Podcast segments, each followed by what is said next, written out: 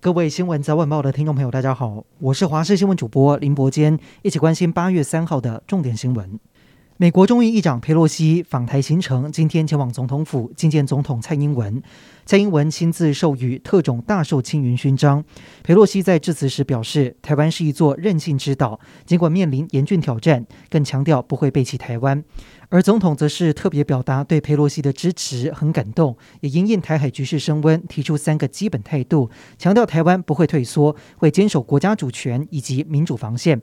而佩洛西已经在今天傍晚五点多结束台湾行程，继续前往下一站南韩。美国参院外交委员会传出要讨论一项新的有台法案，叫做《台湾政策法》。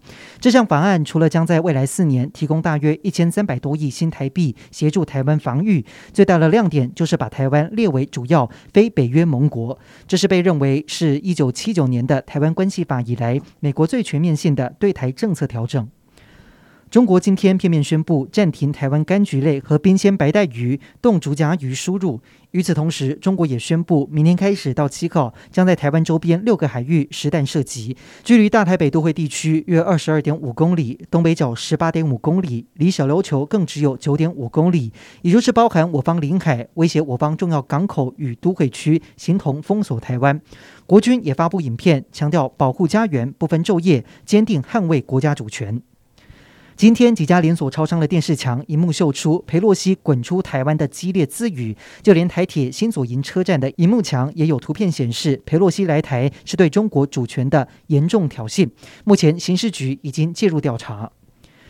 美国白宫医师表示，总统拜登的新冠病毒筛检持续呈现阳性，而且至少有一个症状复发。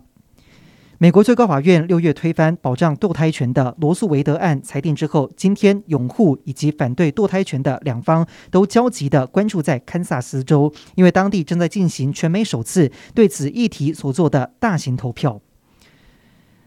国内疫情，今天指挥中心公布两起 BA. 点五感染个案，其中一名三十多岁男性个案的妈妈定序结果出炉，确定是 BA. 点五，这也是国内第二起基因定序确认的 BA. 点五家庭群聚。指挥中心表示，目前 BA. 点五社区检出率还是偏低，占比大约百分之二。而今天本土确诊有两万三千七百一十八例，目前确诊数下降幅度比较小，速度十分缓慢。未来 BA. 点五会不会掀起高峰？指挥中心表示要做好心理准备。奥斯卡金像奖主办单位美国影艺学院今天宣布，电影监制杨燕子获选为美国影艺学院首位华裔主席，也是第四位女性担任此职务。以上就是这一节的新闻内容，感谢您的收听，我们再会。